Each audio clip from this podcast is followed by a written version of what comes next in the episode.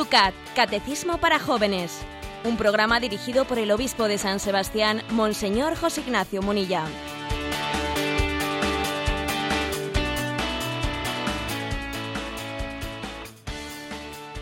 Muy buenos días a todos los amigos del Yucat, a todos los amigos de Radio María que esta mañana amanecen sintonizando la radio que te acerca, que te trae formación. En una mañana fresquísima, 3 grados tenemos en San Sebastián, baja la temperatura, pero poco a poco estamos también caminando en esta marcha desgranando los puntos del Yucat.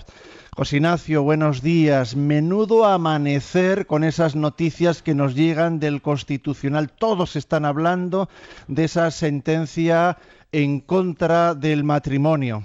Sí, yo diría sí, en contra del matrimonio, ¿no? Aunque están diciendo, bueno, a favor del matrimonio homosexual. No, no, en contra del matrimonio. Yo me permito un, un, comentario breve, pero contundente, y es que, vamos a ver, se le había hecho la pregunta al Tribunal Constitucional de si era constitucional, o sea, era compatible con nuestra Constitución una ley en la que admitía que la unión de, del hombre con el hombre fuese también matrimonio. Y responde el Constitucional diciendo que aunque, bueno, pues aunque el texto dijese que el matrimonio era la unión, del hombre y la mujer, bueno, pues que la mentalidad ha cambiado y que por lo tanto, pues eh, puede ser compatible y yo pregunto, ¿qué tiene que ocurrir para que una ley sea anticonstitucional? ¿Que esté en contra de lo que dice la Constitución? ¿O que esté en contra de lo que en cada momento se considera políticamente correcto? Yo, ingenuo de mí, me pensaba lo primero, pero veo que no, que va a ser lo segundo, ¿no? Entonces mi pregunta es, ¿y entonces para qué necesitamos una constitución? Pues no la necesitamos, porque si resulta que diga lo que diga, al final va a ser constitucional o no constitucional lo que sea políticamente correcto en cada momento, pues entonces digo yo, pero bueno, pero ¿para qué gastamos el tiempo teniendo constituciones y teniendo tribunales constitucionales? Pues es que no son necesarios, ¿no? De todas maneras, de todas maneras, al margen de, de, esa crítica al Tribunal Constitucional, que por cierto, también podríamos hacérsela al partido del gobierno, ¿eh? al ministro de Justicia, que ha dicho que como el tribunal ha dicho esto, pues entonces el gobierno ya no va a derogar la ley de matrimonio homosexual hecha por Zapatero. Y entonces mi pregunta es, ¿y entonces para qué necesitamos un gobierno? Pues solamente con tener jueces no sé, es suficiente si ellos no piensan, si ellos todo lo que sea compatible con lo políticamente moderno o lo políticamente correcto, mejor dicho, piensan dejarlo en vigor, pues entonces no necesitamos políticos para eso. Yo creo que vendría bien recordar que hay ciertos principios que son prepolíticos y son prejurídicos, que están por encima de las valoraciones políticas y jurídicas, como son el matrimonio y como es la vida. ¿eh? No son las leyes no son los políticos los que fundan el derecho a la vida, ni los que deciden qué es el matrimonio. ¿eh? Las leyes, los políticos estarán para tutelar en mayor o menor medida, de una manera o de otra, pues, pero las leyes, ellos, las leyes no inventan la realidad. La vida es como es. El matrimonio es lo que es y ni los políticos ni las leyes pues podrán cambiar la realidad. Nosotros vamos a seguir con la doctrina de la Iglesia, nosotros vamos a seguir haciendo una gran familia en nuestros hogares, también aquí a través de la radio. Vamos adelante porque comienza una mañana más tu programa, el...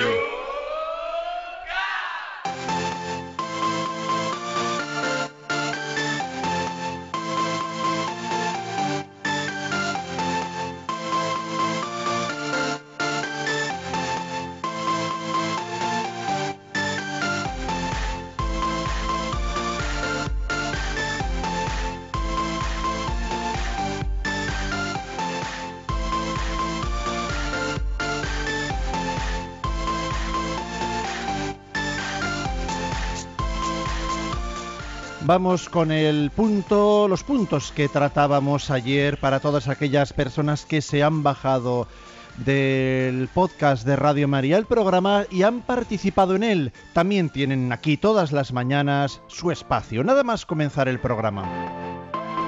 Ayer recordamos, por si alguno hizo chicarra, ayer número 58. ¿Qué quiere decir que el hombre ha sido creado a imagen de Dios?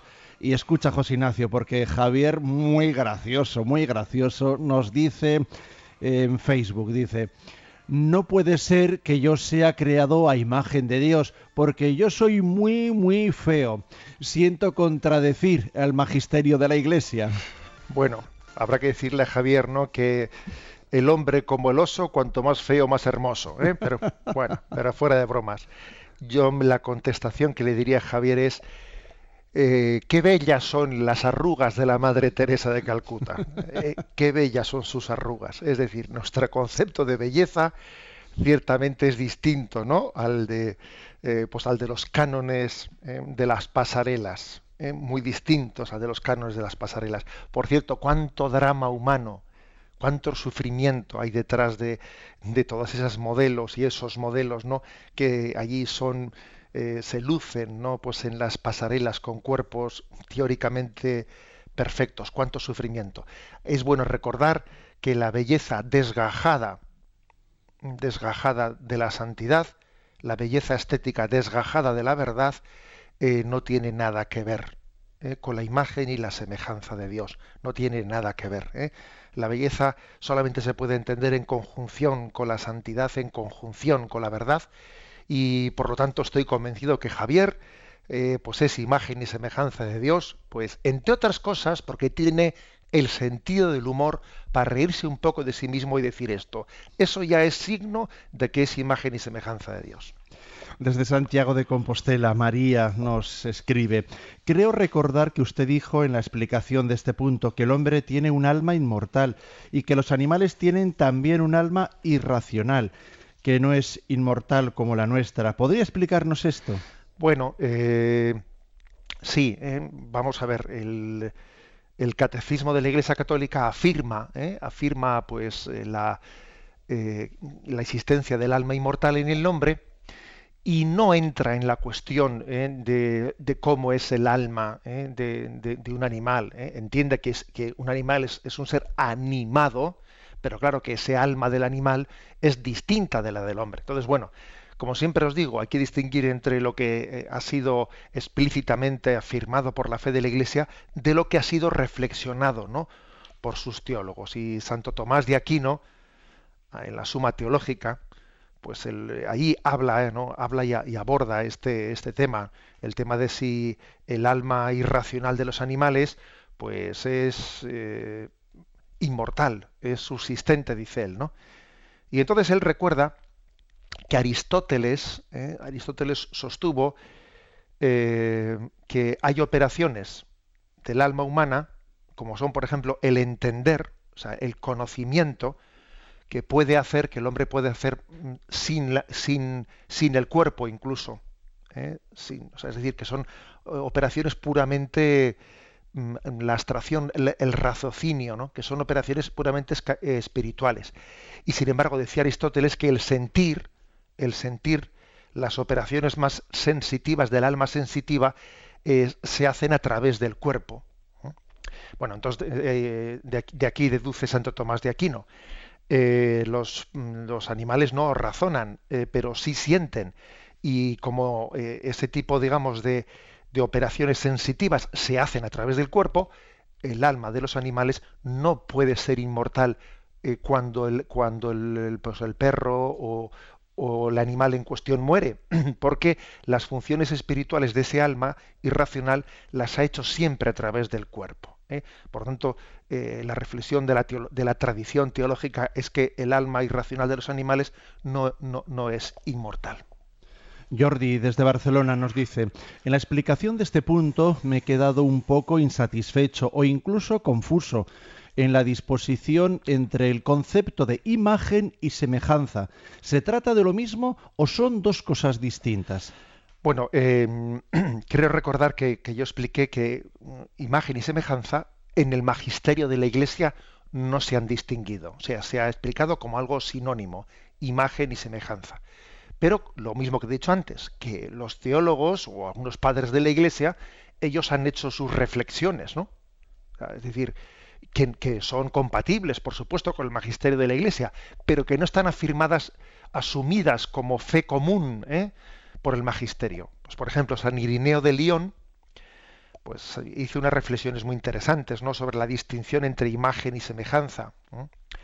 Él decía que cada una de las tres personas divinas en la creación actúa a tenor de sus cualidades personales, ¿no? Y, él decía, el Padre crea la materia desde la nada, el Hijo le da forma, le comunica la imagen, el Espíritu Santo la llena de vida, o le da la semejanza.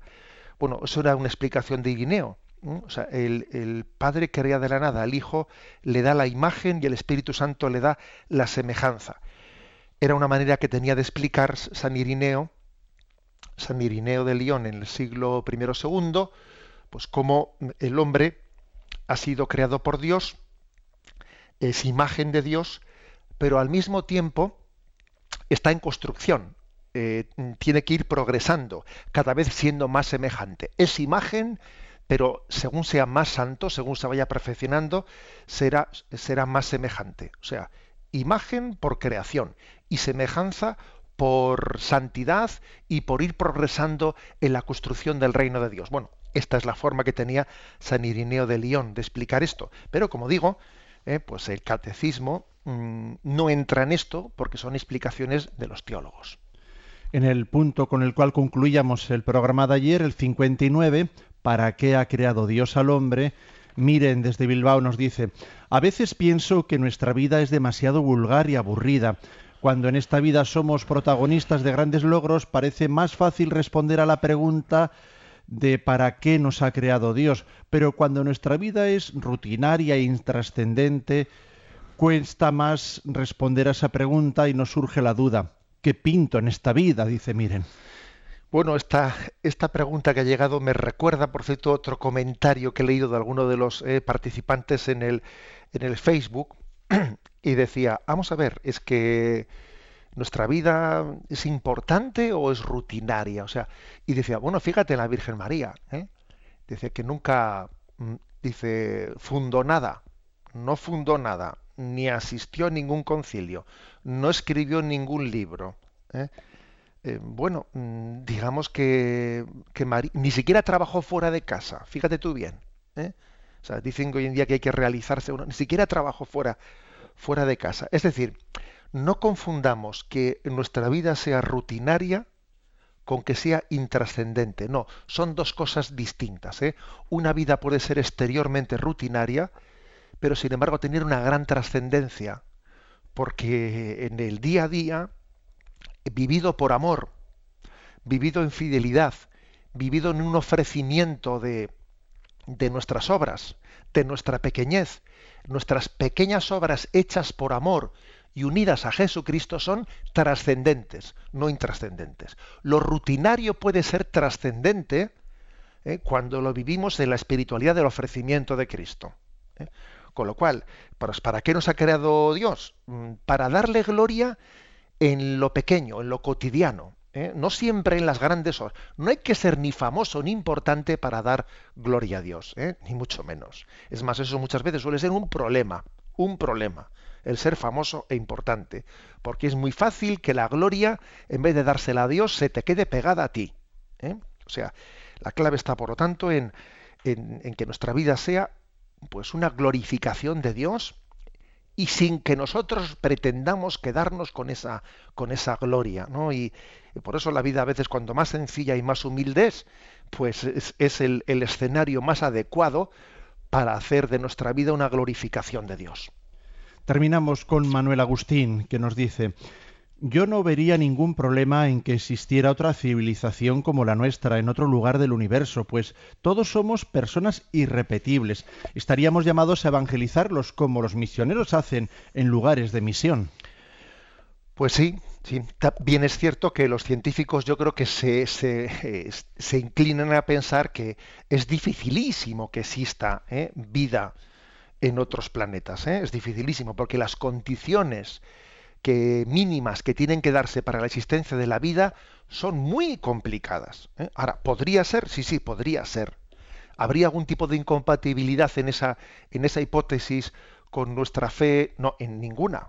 ¿eh? Si, obviamente, si se trata de una vida, ¿no? de una vida humana, en cualquier otra parte, pues claro que estaríamos llamados ¿no? también a, a, proclamar, ¿eh? a proclamar a, a, Dios como, como creador y a Jesucristo como redentor, porque obviamente Jesucristo es redentor de todo ser humano, esté aquí en África, en América o esté en otro planeta, otra galaxia. ¿eh?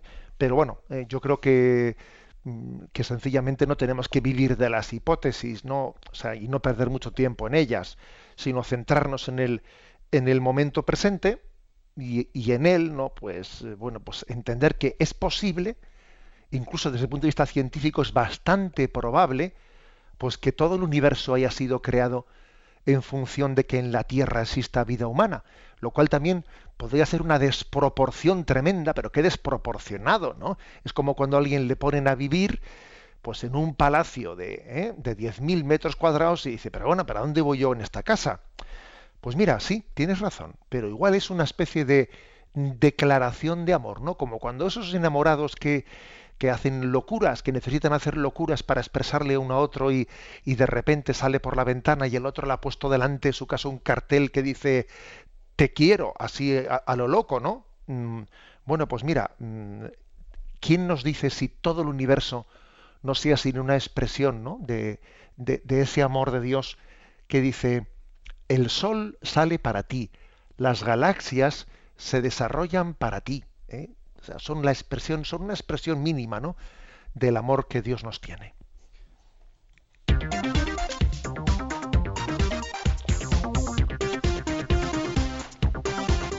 Sin más demora, cuando son las 8 y 17 minutos, 7 y 17 minutos en las Islas Canarias, planteamos el primer punto del día de hoy del UCAT.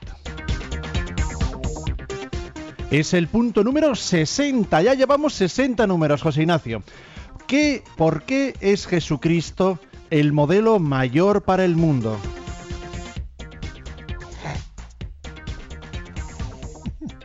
Y la respuesta es la siguiente. ¿Por qué es Jesucristo el modelo mayor para el mundo?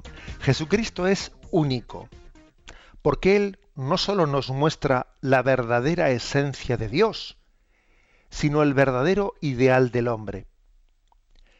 Jesús fue mucho más que un hombre ideal. Incluso las personas aparentemente ideales son pecadoras. Por eso ningún hombre puede ser la medida del hombre. Pero Jesús no tenía pecado. ¿Qué significa ser hombre y qué hace el hombre eternamente digno de amor en el sentido literal de la palabra? Lo conocemos solo en Jesucristo, que ha sido probado en todo como nosotros, menos en el pecado. Jesús, el Hijo de Dios, es el hombre real y verdadero. En él como conocemos cómo ha querido Dios al hombre. Bueno, aquí hay afirmaciones muy importantes, ¿no? Em, por cierto, esto me recuerda a, la Gaudium et Spes en el, en el capítulo décimo de la Gaudium et Spes de aquella constitución del Concilio Vaticano II, se hacía una afirmación, eh, una afirmación que era central, eh, diciendo que solamente bajo la luz de Cristo, bajo la luz del Verbo encarnado, se esclarece el misterio del hombre.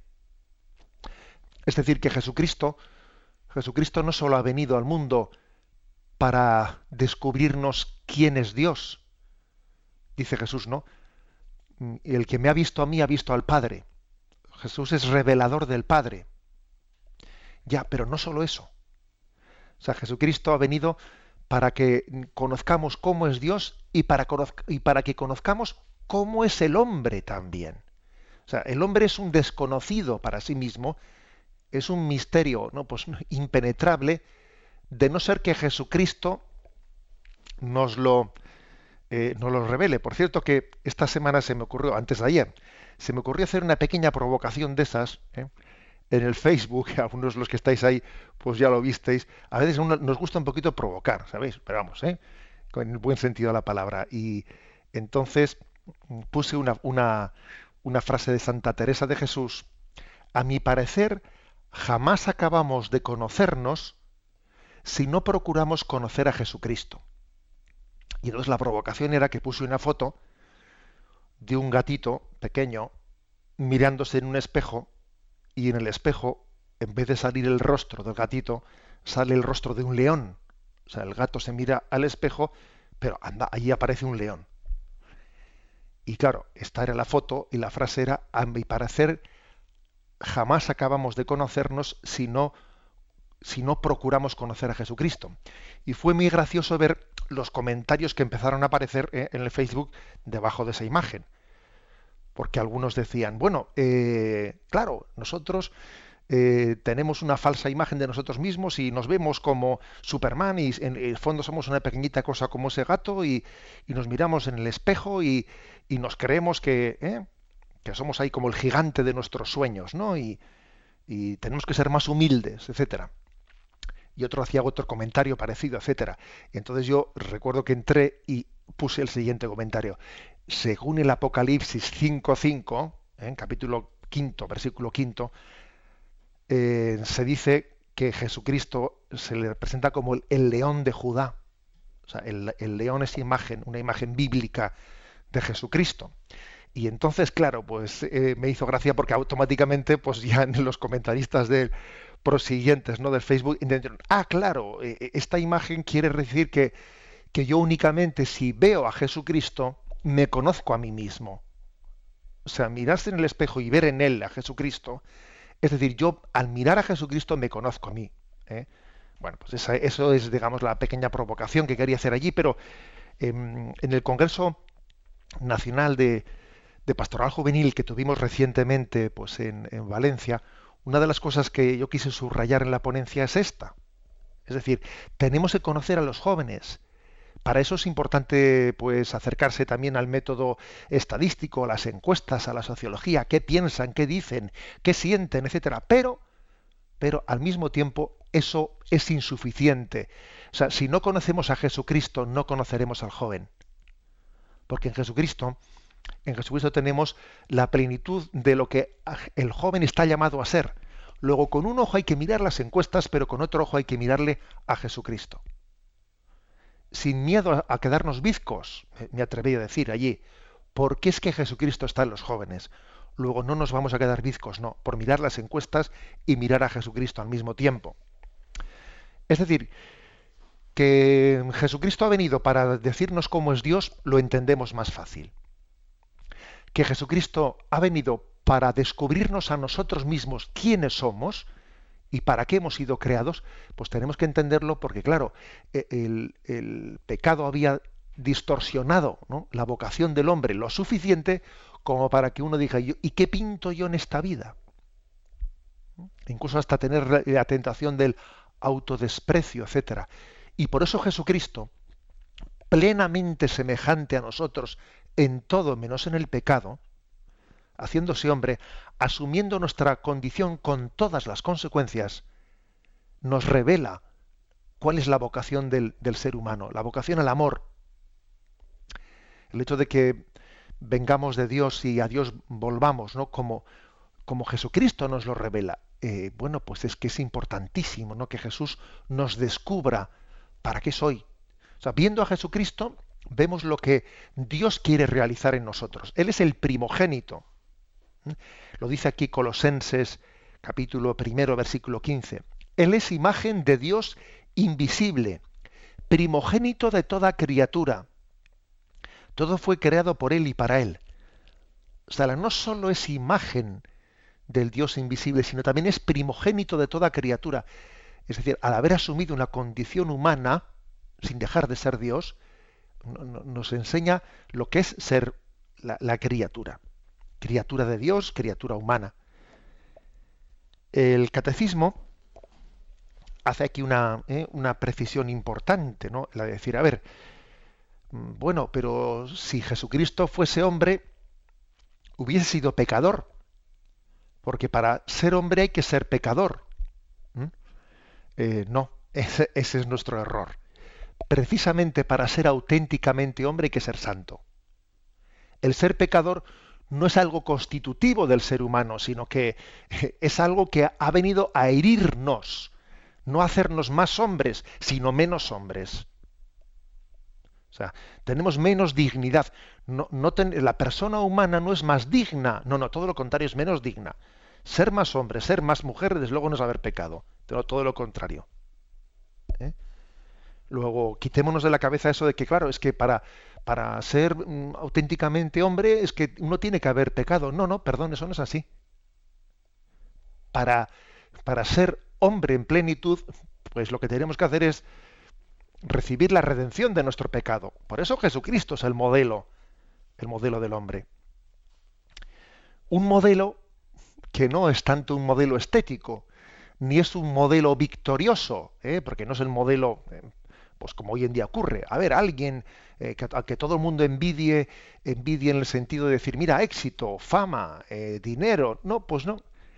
Cuando Pilato, allí en, plena, en pleno proceso de Jesús, después de haber sido flagelado, lo sacó públicamente allí, no lo puso en el, el pretorio y dijo, exe homo, aquí tenéis el hombre.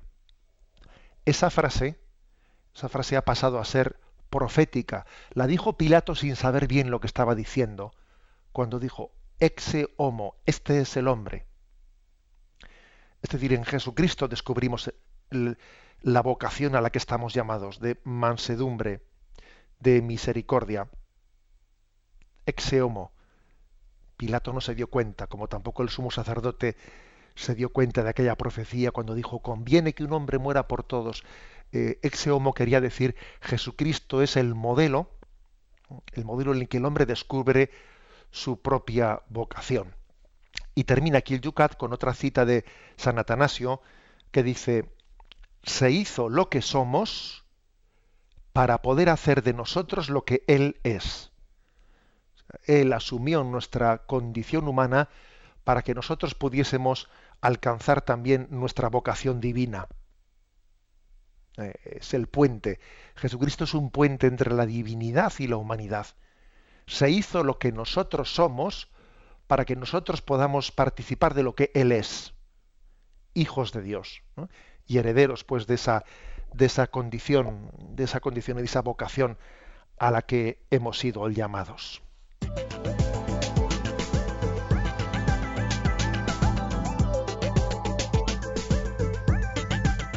8 y 28 minutos. Saludos para todos los que vais en vuestros coches, camino del trabajo, del estudio, para todos los que nos escucháis desde cualquier parte del mundo. Hoy, ahora mismo, esperamos vuestros ecos en el Twitter, arroba obispo munilla, también en Facebook, en el espacio que tenéis ahí reservado en el programa de, de este que sintonizas ahora yucat arroba, perdón, yucat radio maría y en el correo electrónico yucat arroba radio es. También siempre tenemos abierto nuestro teléfono. Para participar en directo 91 153 8550 91 153 8550. Jesús Cristo, Jesús Cristo Jesús Cristo, yo estoy aquí. Jesús Cristo, Jesús Cristo, Jesús Cristo, yo estoy aquí. Jesús Cristo, Jesús Cristo, Jesús Cristo, yo estoy aquí. Miro al cielo y veo una nube blanca que está pasando Miro a la tierra y veo una que está caminando. Como esa nube blanca, esa gente no sabe a dónde va. ¿Quién les podrá decir el camino cierto es nuestro Señor? Jesús Cristo, Jesús Cristo, Jesús Cristo, yo estoy aquí. Jesús Cristo, Jesús Cristo. Jesús Cristo, yo estoy aquí. Esa multitud en el pecho lleva el amor y paz. Y a pesar de todo la esperanza aumenta más. Mirando la flor que nace en el suelo de aquel que tiene amor. Miro al cielo y siento aumentar la fe en mi Salvador. Jesús Cristo, Jesús Cristo. Jesús Cristo, yo estoy aquí. Jesús Cristo, Jesús Cristo, Jesús Cristo, yo estoy aquí. Jesús Cristo, Jesús Cristo, Jesús Cristo, yo estoy aquí. Jesús Cristo,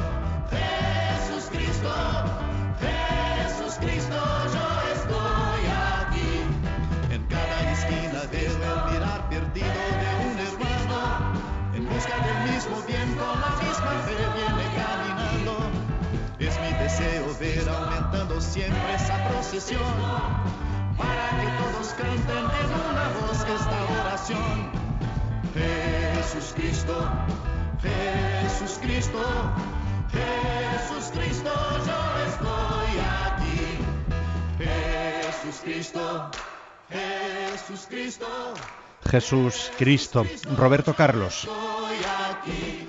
José Ignacio, fíjate qué cosas más graciosas nos cuentan. Este viene por el correo electrónico yucat@radiomaria.es.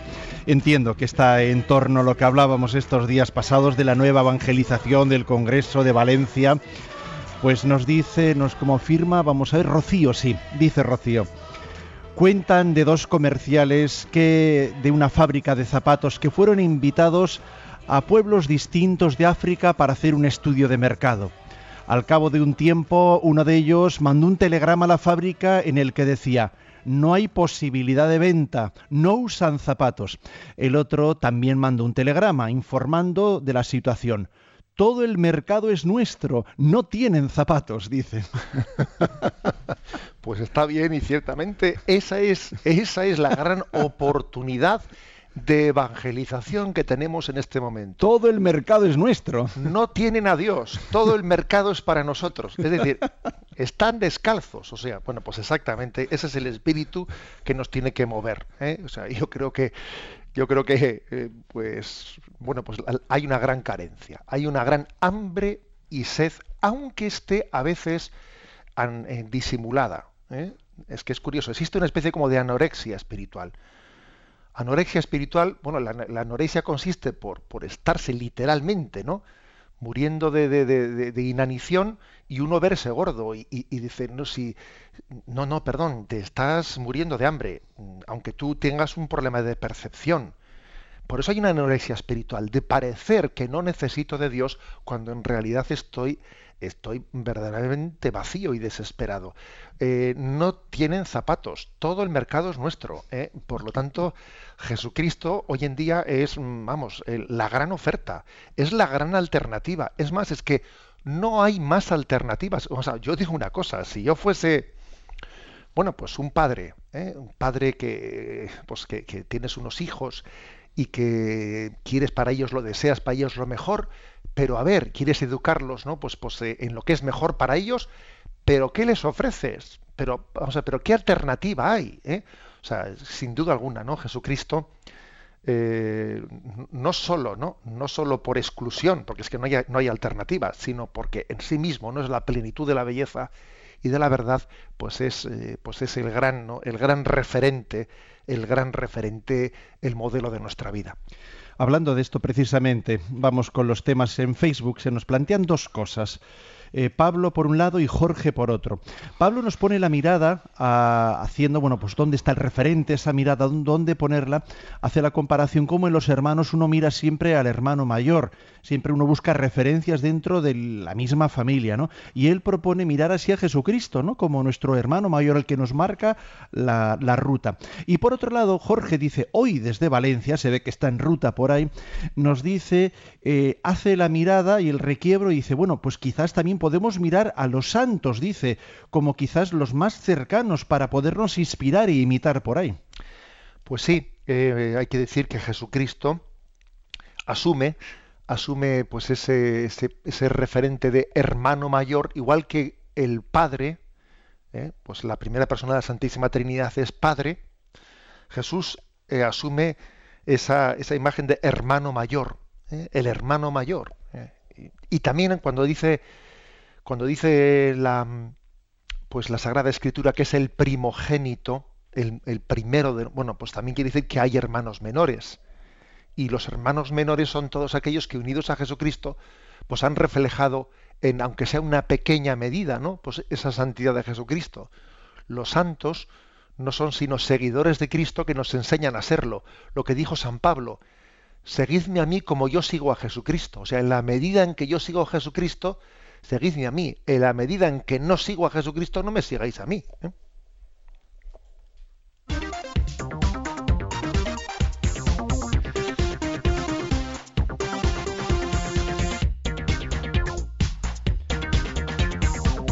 Vamos para adelante. Punto 61. El Yucat nos plantea en esta segunda parte del programa la siguiente pregunta. ¿En qué consiste la igualdad de todos los hombres? Y la respuesta es la siguiente. Todos los hombres son iguales porque tienen el mismo origen en el único amor creador de Dios. Todos los hombres tienen en Jesús su Salvador todos los hombres están destinados a encontrar su felicidad y su bienaventuranza eterna en Dios. Por ello todos los hombres son hermanos y hermanas. Los cristianos no solo deben ser solidarios con otros cristianos, sino con todos los hombres, y oponerse enérgicamente a divisiones racistas, sexistas y económicas de la única familia de Dios. Bueno, ¿dónde está, no? ¿en qué se sustenta la común dignidad de todos los seres humanos? La Declaración General de los Derechos Humanos de la ONU afirma, ¿no? La común, la, común dignidad de todos los seres humanos, que tienen la misma dignidad. Pero claro, aquella Declaración de los Derechos Humanos no entra a, de alguna manera a sustentar esto. ¿Y en qué se sustenta esta afirmación? Porque claro, luego viene Hitler y dice, no, no, eh, la raza aria es superior. Entonces, ¿en qué se basa ¿no? esa afirmación de, de la común dignidad? Claro, es verdad que la Declaración de Derechos Humanos precisamente quiso responder a ese racismo de Hitler, etcétera, y lo afirmó. Ya, pero entendedme, me pareció, me parece una declaración importantísima la que se hizo entonces. Pero le falta, le falta un fundamento. Es que si no afirmamos a Dios como fundamento de la dignidad del hombre, en el fondo es un desideratum, es una, eh, pues es un voluntarismo, es un voluntarismo, pero le falta un porqué. o sea, ¿en qué se sustenta esto? Porque yo quiero, porque mi sensibilidad política dice que todos tenemos que ser iguales. Oye, pues la de los nazis dice que no. Entonces, ¿cuál de las dos sensibilidades es la? Claro, es que no es por sensibilidad, no es por voluntarismo, es por motivos ontológicos. O sea, que es que somos hijos del mismo Padre. Y estamos llamados a la misma eterna, a la vida eterna. Y hemos tenido el mismo redentor. O sea, que es que hay motivos ontológicos y teológicos para afirmarlo. ¿eh? Olvidarse de esto trae muchos problemas trae muchos problemas. ¿eh? Y en esta, en esta antena eh, puse el caso, el caso de lo que fue el conflicto que se creó ¿eh? pues cuando se descubrió el mundo nuevo en América. Claro, allí fueron evangelizadores y conquistadores en los mismos barcos, claro, con intereses, bueno, pues que podían ser confluyentes, pero que también al final chocan, chocan. Y claro, los conquistadores vieron allí mano de obra gratuita en los indios y les venía fenomenal tener esclavos. Y los, eh, y los colonizadores, los primeros apóstoles de América, veían hijos de Dios a los que estaban llamados a evangelizar. Y entonces, claro, si unos ven, unos veían mano de obra barata, esclavos, y otros veían hijos de Dios, eh, enseguida chocaron entre los, eh, entre los evangelizadores y entre los conquistadores chocaron entre ellos. Y claro, los evangelizadores les decían a los conquistadores, eh, no tenéis derecho a esclavizar aquí a nadie. Son tan hijos de Dios como nosotros. Nosotros, claro, que habían sido educados en principios cristianos, decían, no, no, es que estos no son eh, seres humanos como nosotros, o sea, tienen una, una inferior dignidad. ¿eh? Incluso decían, no tienen alma humana. Y los misioneros respondían, pero ¿cómo no van a tener alma humana si nosotros les bautizamos? y, proclaman su fe en Dios, ¿cómo no van a tener alma humana? Claro, eh, ese fue un conflicto potente, pero que es que eh, en el fondo aquella, aquella eh, discusión era ir al fondo de la cuestión. A, ver, son, tienen un alma humana, han sido creados a imagen y semejanza de Dios, por lo tanto Cristo es su redentor. Bueno, pues entonces, ¿qué estamos haciendo? No podemos esclavizarlos. Esto no, esto no es como que yo esclavizo aquí una, una yunta de bueyes. ¿En qué estamos aquí? ¿Eh? Bueno, se recurrió a la corona española para que la corona dirimiese ese conflicto y la corona dio razón a los evangelizadores, no a los conquistadores, eh, prohibiendo eh, la esclavitud. A diferencia pues de lo que ocurrió en, América del Norte, con las reducciones de los indios, etcétera. Vamos. Es decir, que mm, pongo un ejemplo histórico. ¿eh? pero es que este ejemplo histórico sería trasladable hoy en día a lo que pasa. ¿Por qué hoy en día se plantea la, eutanasia? Bueno, es que no tiene calidad de vida. No teniendo calidad de vida, ¿qué sentido tiene el, ¿eh? Pues el dejarlo vivo?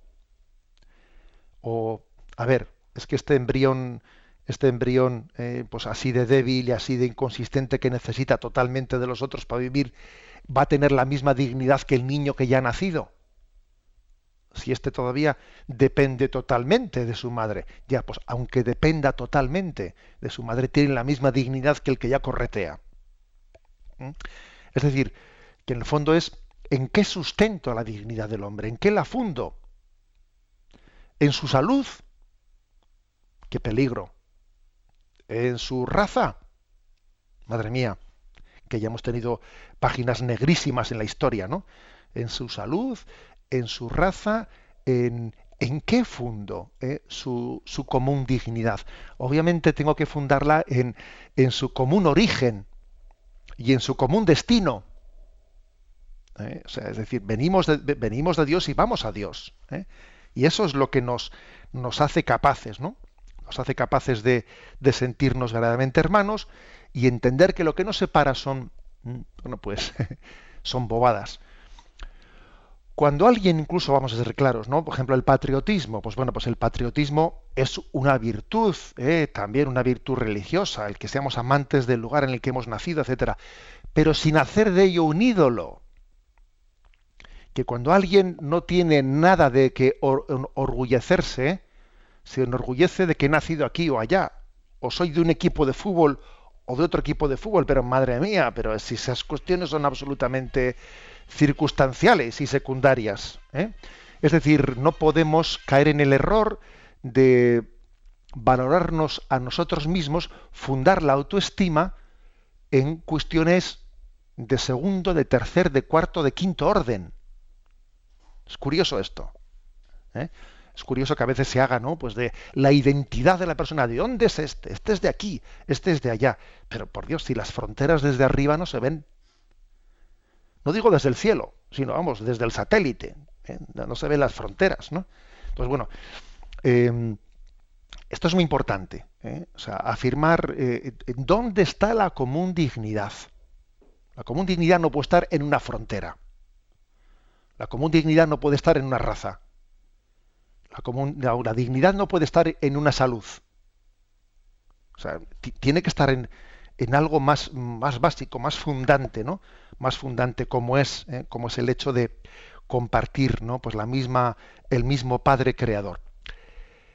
Em, hay aquí una, una, reflexión que estaba leyendo, ¿no? De un predicador que comenzó diciendo: queridos hermanos en Cristo y en Adán. y me hizo gracia, ¿no? Esa expresión, queridos hermanos en Cristo y en Adán.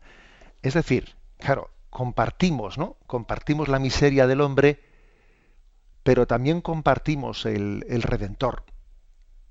Eh, con lo cual, eh, estamos llamados, ¿no? Pues sí, mira, no, comprendemos las comunes miserias, pero también estamos abiertos a la esperanza de la redención. Queridos hermanos en Cristo y en Adán, sí, en Adán también somos hermanos. Aquí todos somos pecadores. Aquí nadie hay perfecto. Aquí el pecado original también entendedme, en cierto sentido nos ha hermanado. Porque aquí todos participamos de la, todos necesitamos misericordia. También en Adán somos hermanos. Pero sobre todo, la fraternidad es en Cristo. Porque es mucho más fácil hacerse hermanos en la santidad que en el pecado. Porque en el pecado es verdad que todos somos pecadores, pero el pecado se caracteriza porque los pecadores se molestan unos a otros. Mira, tú tienes un pecador y otro pecador y entre ellos no se aguantan. Es verdad que están hermanados en el pecado, pero no, están peleados en el pecado en realidad. Sin embargo, los santos se llevan bien. Estamos hermanados en Cristo de una manera mucho más potente de lo que estamos hermanados en Adán. Bien, y concluye aquí el Yucat con una cita de Proverbios, Proverbios 31, versículo 8, que dice, Sé voz de quien no tiene voz, defensor del hombre desvalido. El que alguien tenga este convencimiento, no decir, a ver, yo, no sé, me siento llamado a dar voz a los que no tienen voz, a ser defensor de los débiles, ¿eh? no admirar siempre a los fuertes, no, no, más bien lo contrario, mira, a sacar siempre cara al débil, porque tiene la misma dignidad que el otro. El que tiene esta tendencia, el que tiene esta sensibilidad, en el fondo, es porque él es consciente de que lo que tenemos de valioso en nuestra vida es gratuito. Es gratuito. Lo que más vale en mi vida es un regalo, es un don. No lo he conseguido yo por mis narices, como se dice. No, no, no.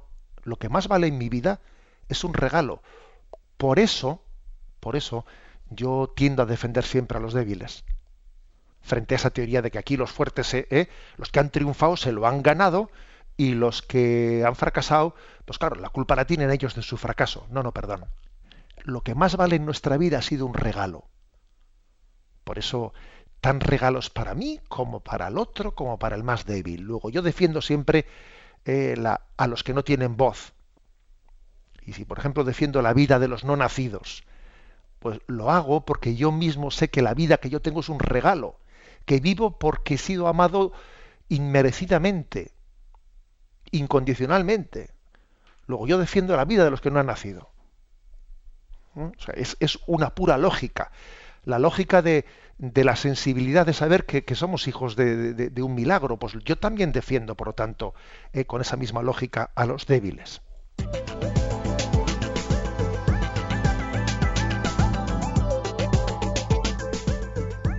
Pues vamos a participar en las redes sociales, están los comentarios de nuestros oyentes. Participar en Twitter, arroba obispo munilla, en Facebook, Yucat Radio María y en el correo electrónico yucat arroba radiomaria.es. Siempre está abierto, por supuesto, también el teléfono 91 153 85 50.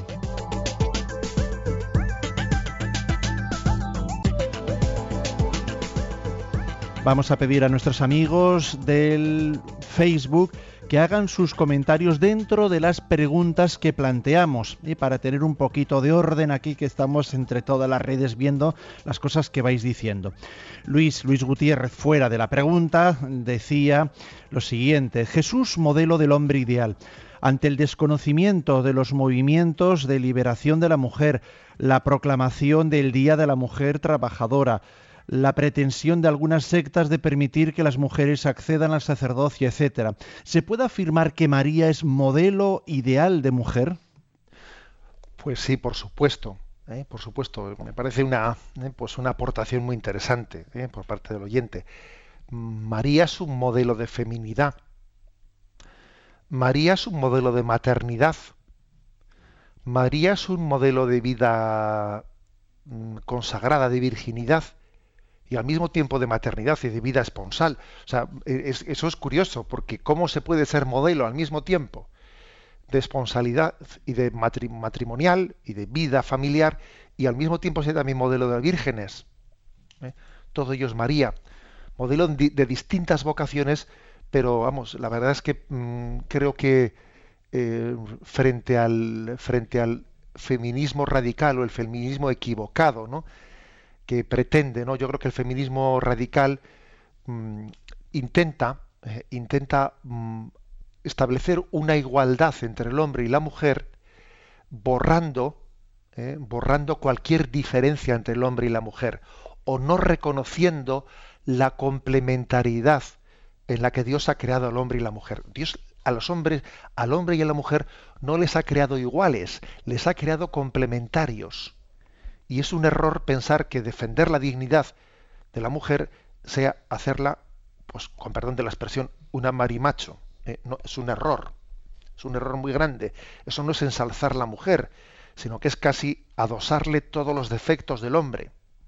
¿eh? Pues esto, esto, es, esto es importante, ¿no? La, la dignidad de la mujer y la lucha contra el machismo, que tenemos que ser implacables ¿no? en la lucha contra el machismo, eh, no, no, va bien orientada cuando, cuando se encauza por el igualitarismo. No, señor.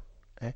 Por eso que la imagen de María, que es tan, ¿eh? pues tan es, digamos, tan femenina, con una sensibilidad femenina tan la espiritualidad mariana eh, tiene integrada ¿no? pues eh, todas las cualidades propias de, la mujer, lo cual no quiere decir, por supuesto, que los, que los que somos hombres no podamos tener en, María nuestro modelo, pero es verdad que, bueno, pues que al igual que, que Jesucristo, ¿eh? que Jesucristo está identificado, o sea, el sacerdocio ministerial está, está, está reducido ¿no?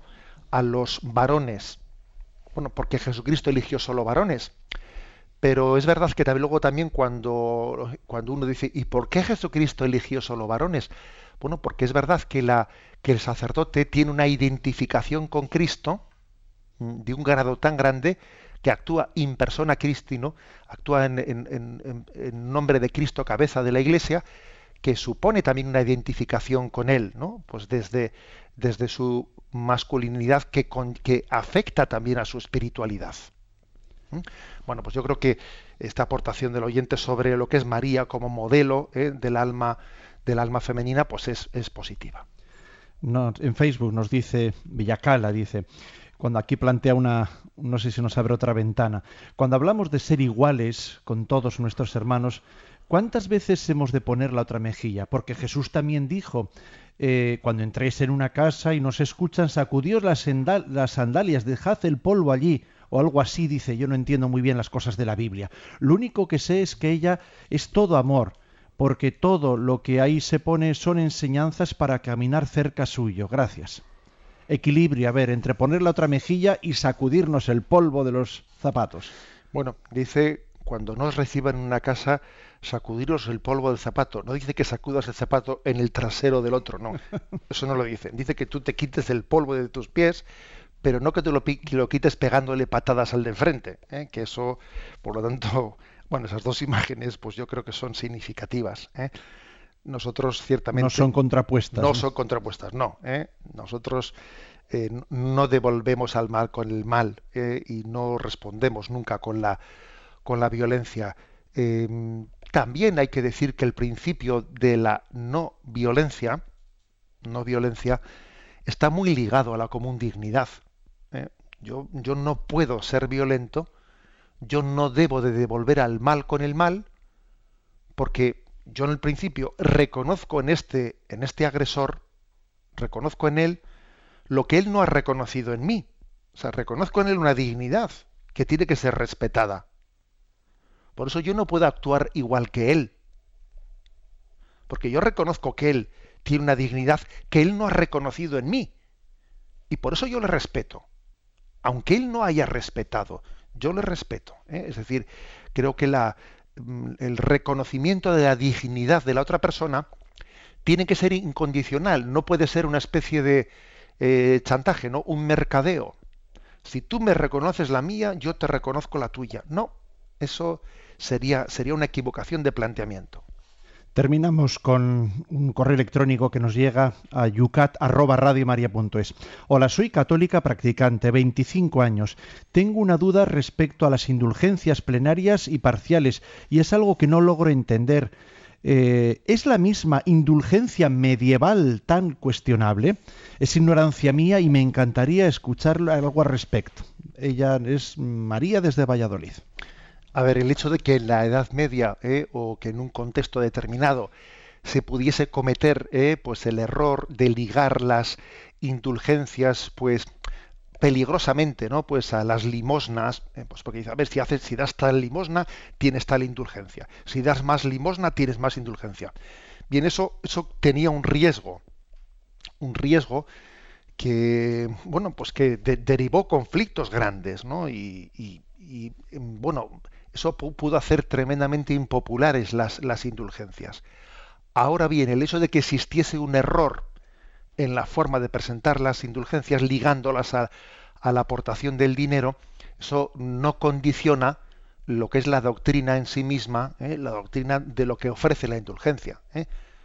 La, indulgencia, pues como podéis imaginar, tanto en la Edad Media como ahora, como siempre, tiene el mismo contenido, ¿no? Que es el contenido de, bueno, pues de llegar a a la purificación de la pena temporal de nuestro pecado. Existe una pena temporal, tendremos ocasión de explicar esto, o sea, tenemos que completar ¿no? pues, la purificación en nuestra vida y, y, todos los méritos del cuerpo místico de Cristo, que es la Iglesia, pues nos ayudan a completar la purificación en nuestra vida. Pero bueno, hablaremos de esto en otra ocasión porque todo no puede ser en un mismo día seguir en el UCAT, que aquí aparecerán poco a poco, iremos desgranando todos estos temas. Pero José Ignacio, antes de irnos, mañana ¿qué tenemos? Vamos a ver, pues otros dos puntitos más. El punto 62, ¿qué es el alma? Y el punto 63, ¿de dónde procede el alma del hombre? Me vais a permitir que como veo que son los dos bastante similares, vamos a meter un tercero. ¿Por qué ha creado Dios al hombre como varón y mujer? Por lo tanto, punto 62, 63 y 64. Y para el alma un pequeño alivio con la bendición. La bendición de Dios Todopoderoso, Padre, Hijo y Espíritu Santo descienda sobre vosotros. Alabado sea Jesucristo.